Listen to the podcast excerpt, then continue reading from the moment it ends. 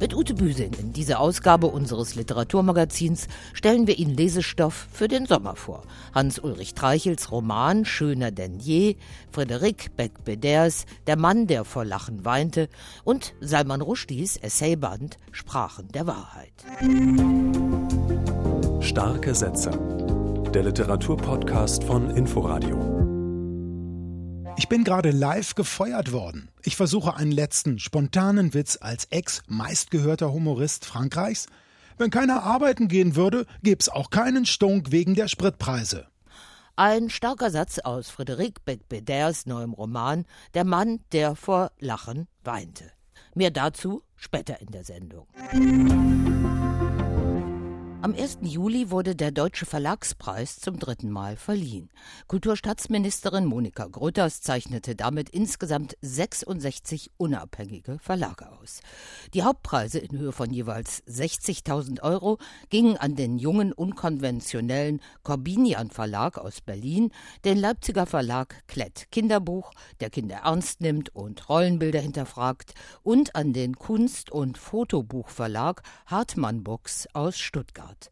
Gelobt wurde feines Gespür für außergewöhnliche Lesestoffe und originelle Konzeption. Der 13. Internationale Literaturpreis für Gegenwartsliteraturen in deutscher Erstübersetzung wurde bereits einen Tag früher der Autorin Fatima Das und ihrer Übersetzerin Sina de Malafos zugesprochen. Ausgezeichnet wird damit das autofiktionale Romandebüt Die jüngste Tochter der in einer Pariser Vorstadt als Tochter algerischer Einwanderer aufgewachsenen Autorin. Erschienen ist der Roman bei Klaassen. Zu unseren Besprechungen. Weltschriftsteller Salman Rushdie hat ein neues Buch herausgebracht. Diesmal ist es kein Roman, sondern es versammelt Schriften aus den Jahren zwischen 2003 und 2020. Essays, Reden und Glossen aus zwei Jahrzehnten sind in diesem erhellenden Band versammelt. Der große Erzähler Salman Rushdie beginnt mit wundersamen Geschichten, in denen er gleich zum Auftakt sein literarisches Credo deutlich macht. Und ich erinnerte mich wieder an die Geschichten, die ursprünglich dazu geführt hatten, dass ich mich in die Literatur verliebte. Geschichten voll schöner Unmöglichkeit, die nicht wahr waren, aber durch ihre Nichtwahrheit die Wahrheit erzählten, oft schöner und eindrücklicher als Geschichten, die sich auf die Wahrheit beriefen. Auch diese Geschichten mussten nicht unbedingt irgendwann einmal geschehen sein. Sie konnten genauso jetzt geschehen, gestern, heute oder übermorgen. Der hochgebildete, lebenslustige 74-Jährige setzt auf Fantasie, in dieser Zeit bekennender Knausgorderei, wie er spöttelt. Statt autofiktionaler Selbstglorifizierung beschwört er Märchenmythen und Metaphern aus Ost und West. Seit seinem Durchbruch, die Mitternachtskinder, hat er stets das Fantastische mit dem Realen verbunden. Die wundersame Geschichte erzählt uns Wahrheiten über uns, die oft ungenießbar sind. Sie entlarvt Heuchelei, sie erforscht die Libido, sie zerrt unsere tiefsten Ängste ans Licht. Solche Geschichten zielen keinesfalls nur auf das Vergnügen von Kindern ab und viele sind ursprünglich auch gar nicht für Kinder gedacht. Sindbad der Seefahrer und Aladdin waren keine Disney-Figuren, als sie sich auf ihre Reise begaben. Rushdies Kosmos erschließt sich in dem abwechslungsreichen, fast 500 Seiten Band auf das Schönste. Wir erfahren etwas über die Lehr- und Wanderjahre des Jungen aus Bombay, seine Ausbildung an britischen Elite-Colleges, seine frühen literarischen Einflüsse und seine Lieblingslektüren wie die weltumspannenden Geschichten aus Tausend und einer Nacht und auch über von ihm geschätzte Autoren wie Beckett, Bulgakov, Calvino, Marquez und, ja, Günter Grass und besonders dessen Blechtrommel. Das Problematische am Begriff magischer Realismus ist, dass Menschen, wenn sie ihn aussprechen oder hören, ihn nur halb hören oder aussprechen, magisch, ohne die andere Hälfte zu beachten, den Realismus. Wäre aber der magische Realismus bloß magisch, hätte er keine Bedeutung. Er wäre nur eine grillenhafte Schreibart, in der, weil alles geschehen kann, nichts Auswirkungen hätte. Da jedoch das Magische des magischen Realismus tief im Realen verwurzelt ist, da es aus dem Realen erwächst und es auf wunderbare, unerwartete Weise erhält, funktioniert es. Wer mit Rushdie-Lektüren vertraut ist, wird sich immer wieder auch persönlich angesprochen fühlen. Denn der Wort Großmeister, der sein Arbeitszimmer mit einem Shakespeare-Kopf Türklopfer öffnet, verbindet durchaus Philosophisches mit Populärem, etwa seinem frühen Fable für Comics. Und natürlich kommt das Politische bei dem wegen der satanischen Verse mit dem islamistischen Todesurteil Fatwa bedrohten Agnostiker nicht zu kurz. Ich behaupte schon den Großteil meines Schriftstellerlebens, dass der Zusammenbruch der alten Übereinkunft, was Realität ist, heute die bedeutendste Realität ist und die Welt sich vielleicht am besten durch widersprüchliche und oft unvereinbare Narrative erklären lässt. Beispiele dieser Unvereinbarkeit sehen wir in Kaschmir, im Mittleren Osten und im Kampf zwischen dem fortschrittlichen Amerika und Trumpistan. Ich habe zudem behauptet, dass die Konsequenz dieser neuen, umstrittenen, sogar polemischen Haltung gegenüber der Wirklichkeit so tiefgreifende Auswirkungen auf die Literatur haben, dass wir nicht vortäuschen können oder sollten, dem sei nicht so. Ich halte den Einfluss von immer mannigfaltigeren Stimmen auf den öffentlichen Diskurs für eine gute Sache, denn er bereichert unsere Literaturen und vertieft unser Verständnis der vielschichtigen Welt. Salman Rushdie setzt sich auch als früherer US-Penn-Präsident immer wieder ein für verfolgte und bedrohte Schriftsteller in aller Welt. Gegen das Primat der Ideologie und des religiösen Fundamentalismus, auch in der Variante nationalistischer Hinduismus in seinem Geburtsland Indien, setzt er er die Unumstößlichkeit demokratischer Freiheiten. Das ist seine Sprache der Wahrheit, auch und gerade in Zeiten von Corona. Er erkrankte in deren Epizentrum seiner Wahlheimat New York City an der Pandemie und schaute französische Nouvelle Vague-Filme. Das könnte jetzt seinen nächsten, den 15. Roman beeinflussen, schreibt er. Salman Rushdie Sprachen der Wahrheit, Texte 2003 bis 2020, ist in der Übersetzung von Sabine Herting und Bernhard Robben bei C. Bertelsmann erschienen. Schöner denn je, so heißt der neue Roman von Hans-Ulrich Treichel, der in Berlin lebt, in Berlin auch schon einiges erlebt hat, nämlich zum Beispiel auch das ummauerte West-Berlin und das auch schon zum Thema seiner Romane gemacht hat, zum Beispiel in Grunewaldsee. Treichel hat viele Jahre am Deutschen Literaturinstitut in Leipzig gelehrt. Bekannt wurde er als Schriftsteller mit Der Verlorene, einer Geschichte mit autobiografischen Zügen über eine Familie, die auf der Flucht 1945 den ältesten Sohn verliert. Hans-Ulrich Treichel schreibt auch Opernlibretti. Jetzt ist aber erstmal sein neuer Roman erschienen, der heißt Schöner denn je und meine Kollegin Nadine Kreuzzahler hat ihn für uns gelesen. Was steht denn drin? Tragikomik gilt ja als Markenzeichen von Hans-Ulrich Treichel. Ist sie auch hier zu finden? Ja, ich finde schon. Also allein der Held der Geschichte ist eine tragikomische Figur, ein absoluter Durchschnittstyp, der gerne so wäre wie sein Mitschüler Erik, dem alles zuzufliegen scheint und der dabei auch noch so unverschämt freundlich und lässig ist.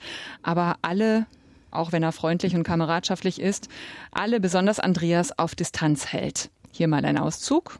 Statt mich zurückzuhalten und mit der gleichen lässig freundlichen Distanziertheit meiner eigenen Wege zu gehen, verstärkte ich meine Bemühungen, ihm nahe zu sein oder gar, ich gestehe es, so zu sein wie er. Dies natürlich auch, weil ich so gänzlich anders war. Nicht groß und schlank und schlagsig, eher ein wenig rundlich. Nicht der Mick Jagger-Typ, den er für mich verkörperte, locker in der Hüfte, selbstbewusst, sinnlich männlich. Ich dagegen war eher der Buchhaltertyp, der schon als Abiturient Geheimratsecken hatte. Interessant ist, dass auch wir als LeserInnen diesen Erik immer nur aus der Ferne bewundern oder erhaschen können, denn Hans-Ulrich Treichel bleibt konsequent nur bei Andreas, beim Ich-Erzähler. Und der entpuppt sich wirklich immer mehr als ein ziemlich nerviger Typ. Wie kommt es denn dann, wenn der so nervig ist und der andere nur aus der Distanz betrachtet wird, der Erik, dass der Roman Schöner denn je heißt? Was wird denn hier Schöner denn je? Oder was genau ist Schöner denn je? Schöner denn je bezieht sich auf eine Schlagzeile über eine berühmte Filmschauspielerin, die eines Tages in Andreas langweiliges Leben tritt. Aber äh, da muss ich ein bisschen ausholen. Tatsächlich schafft es Andreas irgendwann, in Eriks Leben einzudringen und ein bisschen was vom vermeintlichen Glanz ab abzubekommen. Aus der norddeutschen Provinz zieht er ins ummauerte West-Berlin, genau wie Erik. Aber erst Jahre später begegnen sich die beiden wieder. Andreas ist inzwischen äh, Romanist, in der Lehrer, Weiterbildung, ein solider Job. Gerade ist er frisch getrennt und ja, quasi auf die Straße gesetzt worden. Erik arbeitet dagegen als Filmarchitekt, auch mal in Hollywood und hat eine erwachsene, natürlich schöne Tochter der Lebenswettbewerb. Erst hatte Erik nur vorn gelegen, jetzt hatte er mich aber überrundet. Kinderlos wie ich war, zudem getrennt, noch nicht einmal eine Wohnung hatte ich. Aber Andreas Chance scheint gekommen. Erik bietet ihm seine Acht-Zimmer-Altbauwohnung in Charlottenburg als Zwischenbleibe an, solange bis er was Eigenes gefunden hat. Die Hoffnung, seinem Idol so auch näher zu kommen, endlich, die scheitert zwar trotzdem, aber es kommt was Besseres. Eines Tages ruft doch tatsächlich die berühmte französische Filmschauspielerin Hélène an, für die Andreas schon immer geschwärmt hat und die natürlich eigentlich Erik sprechen möchte, den Filmarchitekten. Und plötzlich verschmelzen hier Traumwelt und Wirklichkeit und Andreas hat auf einmal auch Macht über Erik. Er verheimlicht ihm nämlich die Anrufe von Hélène, der diese aber sehnsüchtig erwartet. Also das sieht ja so aus, als käme hier nochmal eine neue Dynamik in die Geschichte. Auch eine von Lug und Betrug. Worum geht es, Hans-Ulrich Treichel? Denn nun in diesem Roman vor allem um eine Neid- und Konkurrenzgeschichte. Also auch darum, dass jemand sich ein Idol aus dem wahren Leben nimmt und sich daran abarbeitet, anstatt sozusagen für sich selber weiter voranzukommen. Oder steckt da noch mehr dahinter? Ja, schöner denn je ist auch eine Geschichte über Fiktion und Wirklichkeit und über die Frage, was ist das überhaupt, das echte Leben? Andreas wünscht sich sein ganzes Leben lang so zu sein wie Erik, ohne zu wissen allerdings, wie Erik tatsächlich ist. Andreas äfft auch die französische Lebenskultur nach, um ein bisschen Glanz in sein Leben zu bringen. Und dann steigt ja plötzlich eine Figur quasi aus der Traumfabrik zu ihm in die Wirklichkeit herab. Und es gibt wirklich sehr komische, urkomische Szenen, wenn nämlich mit Elaine auf dem Kudamm unterwegs ist und sie vor lästigen Fans beschützen äh, möchte, zu denen er ja eigentlich selbst gehört. Und äh, schöner denn je, ja, das meint auch den schönen Glanz, hinter den man manchmal vielleicht gar nicht so gerne hm, schauen mag oder schauen sollte, weil er sonst nämlich gar nicht mehr so hell leuchtet. Was ist denn dann schließlich dein Fazit, Nadine? Schöner denn je ist auf jeden Fall eine locker beschwingte Sommerlektüre. Das alles vor den Kulissen eines immer noch ummauerten Westberlins. Für meinen Geschmack hört der Roman aber viel zu abrupt auf und lässt mich als Leserin etwas zu haltlos in der Luft hängen. Also ich hätte mir am Ende doch ein bisschen mehr Tiefe gewünscht, äh, gerade weil hier viele Aspekte aufgemacht werden, die noch mehr hätten abwerfen können, finde ich. Und so bleibt mein Fazit, es ist ein amüsantes, höchst unterhaltsames Buch. Zwischendurch ist es sogar richtig komisch und doch, es bleibt ein bisschen unbefriedigend ganz am Ende.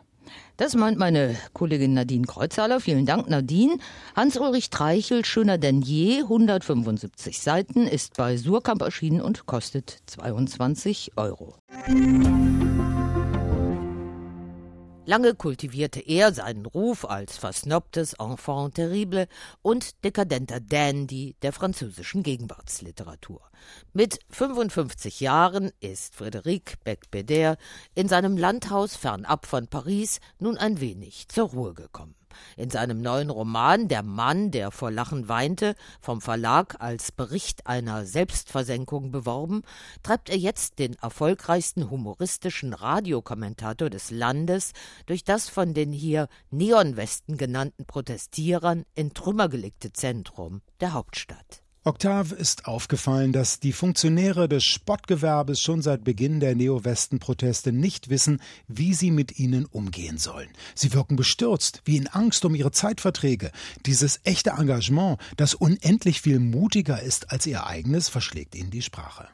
Wir amüsieren uns zu Tode, stellte schon Neil Postman 1985 fest.